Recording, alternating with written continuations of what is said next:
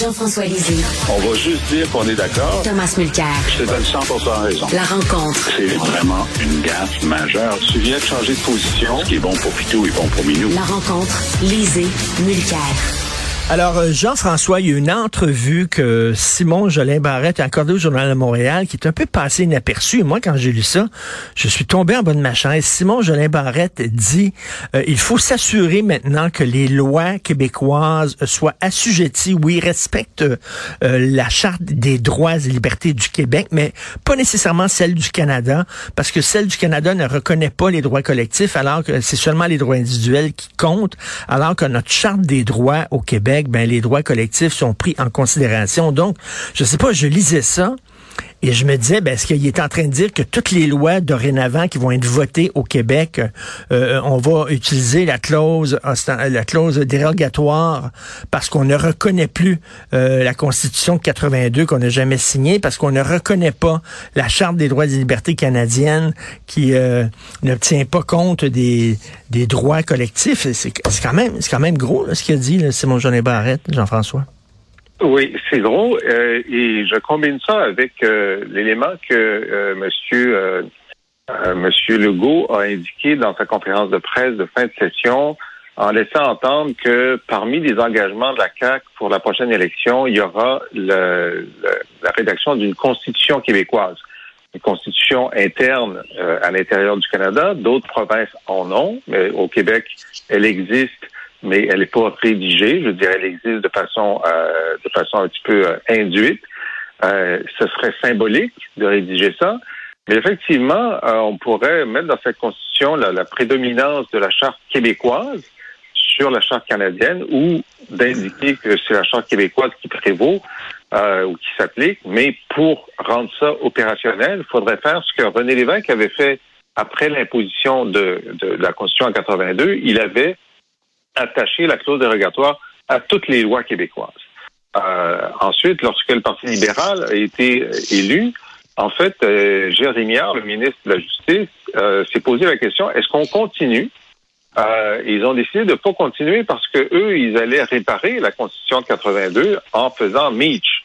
Euh, mais ça avait été considéré. Est-ce qu'on devrait continuer jusqu'à ce que on réussisse à réparer la Constitution? Finalement, la Constitution n'a jamais été réparée.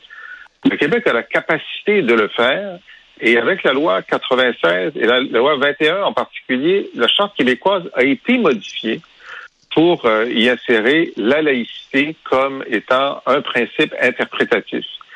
Mais c'est mmh. assez tordu mmh. parce que lorsque le, le, le, le, juge Blanchard de la Cour supérieure a rendu sa décision sur la loi 21 en disant que oui, elle contrevenait aux deux chartes, mais la clause dérogatoire faisait en sorte que c'était possible. Il n'a même pas tenu compte du fait que la charte québécoise avait été modifiée. Alors, les juges fédéraux ont toujours considéré que la charte québécoise, c'était l'équivalent de la charte fédérale. Alors, donc, il y, a, il y a un échappatoire. Mais quand même, c'est effectivement un signal assez fort que euh, Simon Jolin Barrette a envoyé. On va voir comment ça va se concrétiser. Mais, mais Tom, euh, d'un côté, François Legault, comme disait Philippe Vincent Foisy tantôt, d'un côté, François Legault dit euh, Je suis fédéraliste, je reste dans le Canada, mais on reconnaît pas la Constitution, on veut pas que nos lois soient assujetties à la Charte canadienne des droits et libertés. Euh, ben là, pourquoi on reste là d'abord? Ben justement, c'est le dernier bout de phrase de Jean-François tantôt que j'ai trouvé vraiment intéressant parce que est-ce que ça, ça fait partie d'une manœuvre en vue des élections? Moi, je me permets de dire que je suis la politique depuis bien longtemps, puis c'est que lorsqu'on est dans le dernier droit pour le lancement proprement dit de la campagne, on fait très attention. Pour moi, ça c'est du freelance. Ça c'est du pur Simon Jean Barrette qui réfléchit à haute voix. J'ai l'impression qu'il va se faire taper sur les doigts assez solidement. Ah, merci. Parce que c'est le. Ben, écoute, tu ne peux pas. Ça sort d'où? Est-ce que c'est dans, justement, est-ce que c'est dans le programme électoral? Pas en tout. Est-ce que Legault en a déjà parlé? Zéro. Est-ce que ça fait partie d'une réflexion pour après? Très possiblement. Il parle d'un débat, d'une consultation, d'une discussion, et j'en sais rien. Mais comment peux-tu arriver à trois mois d'une élection, commencer à garocher quelque chose aussi gros que ça et penser que tu peux juste te permettre?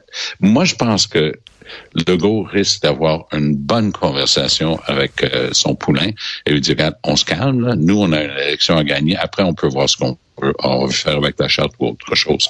Ah, euh, ben Jean-François, est-ce que tu penses effectivement que c'est un électron libre, Simon Jolin Barrette, et qui est sorti ça comme ça de son chapeau, sans avoir le J'ai lu ça, je me suis demandé, euh, je me suis posé la même question que Tom, mais les deux hypothèses sont possibles. Euh, parce que c'est effectivement c'est quelque chose qu'on peut faire à l'intérieur du Canada. Donc il y, a une cohérence dans l'action de la CAC. S'ils veulent faire ça, tu peux rester dans le Canada, mettre la clause dérogatoire à toutes les lois.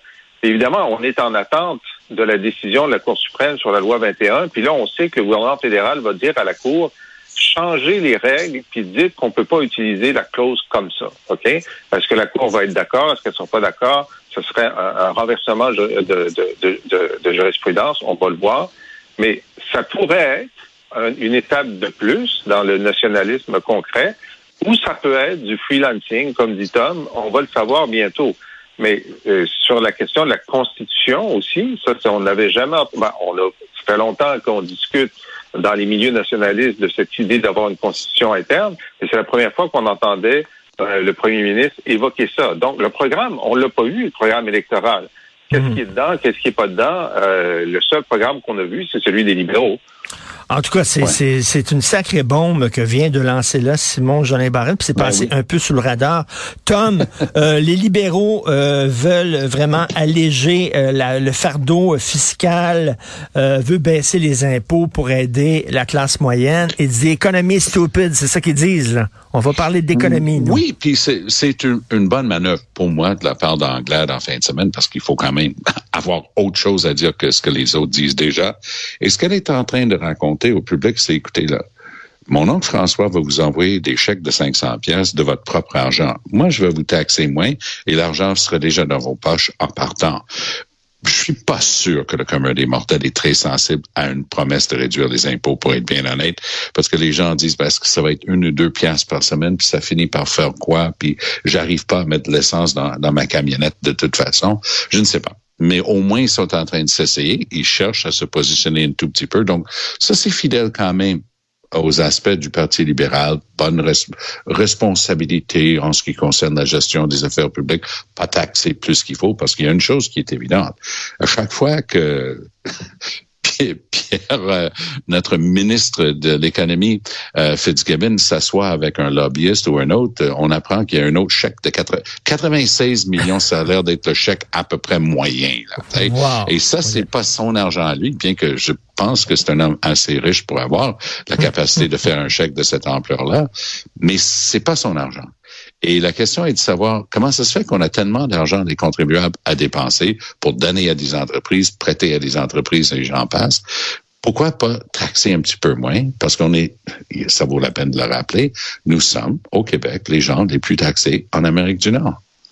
Euh, Jean-François. Oui, et, nous sommes les, gens qui ont, euh, qui ont le plus de services gouvernementaux en Amérique du Nord et les moins chers. Mais le, le c'est vrai que là, il va falloir que les électeurs, euh, avant l'élection du 3 octobre, sortent leur calculatrice puis leur fichier Excel pour savoir qui va leur donner le plus d'argent. OK?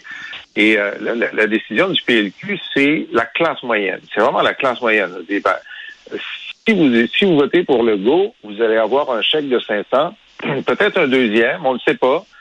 Mais avec nous, vous allez avoir au moins 1200 dollars par personne de la classe moyenne euh, par année, par année. Puis là, vous vous allez pas vous demander si on va leur repromettre l'année suivante. Non, non, ça va être dans les tables d'impôts. Mais si vous êtes parmi les 43% de Québécois qui ne paient pas d'impôts, ben vous ne l'aurez pas, ce 1200 $-là. Alors, ça, c'est très, très, très important. Quand ils disent c'est pour la classe moyenne, c'est vraiment pour la classe moyenne. Alors, tout le monde, avec les libéraux, va avoir, euh, va être exempté de, de, de TVQ sur leurs tarifs d'hydro. Les tarifs d'hydro vont être gelés. il va y avoir certains produits de première nécessité, comme les brosses à dents, qui n'auront pas de taxe euh, de, TVQ non plus. Donc, euh, puis les aînés vont avoir 2000 dollars. Bon, alors tu regardes, est-ce que je suis un aîné? Est-ce que je suis dans la classe moyenne? Est-ce que j'achète des brosses à dents?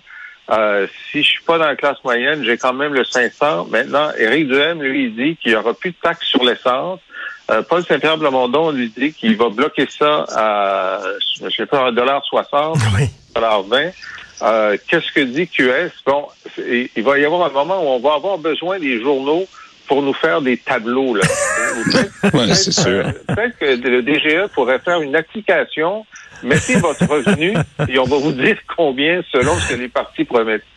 Mais il y, a- il y a une chose, juste dans le- la longue liste de Jean-François, il a mentionné Hydro. Rappelons que Jonathan Julien a changé la loi et la manière de calculer les augmentations d'Hydro-Québec, ce qu'on paye pour notre électricité. Là, il a eu l'idée de l'attacher à l'inflation. Mais on se dirige, si on regarde les autres pays, on se dirige probablement vers presque 10% d'inflation cette année. Donc ça aussi, c'est une ouverture pour Anglade et les autres partis, parce qu'ils ont adopté l'augmentation liée à l'inflation. Ils ont essayé de le corriger avec une nouvelle loi pour abroger l'ancienne et évidemment, ça n'a pas eu le temps de passer. Alors ça, ça c'est quelque chose qui reste sur la table qui est très gênant pour euh, le, gouvernement. je pense que François Legault va dire à Simon Jolin Barrette, arrête de parler de charte et de chicane constitutionnelle. It's the economy, stupid. Merci beaucoup, Ben oui. monsieur. On se Salut, reparle demain. journée. à demain.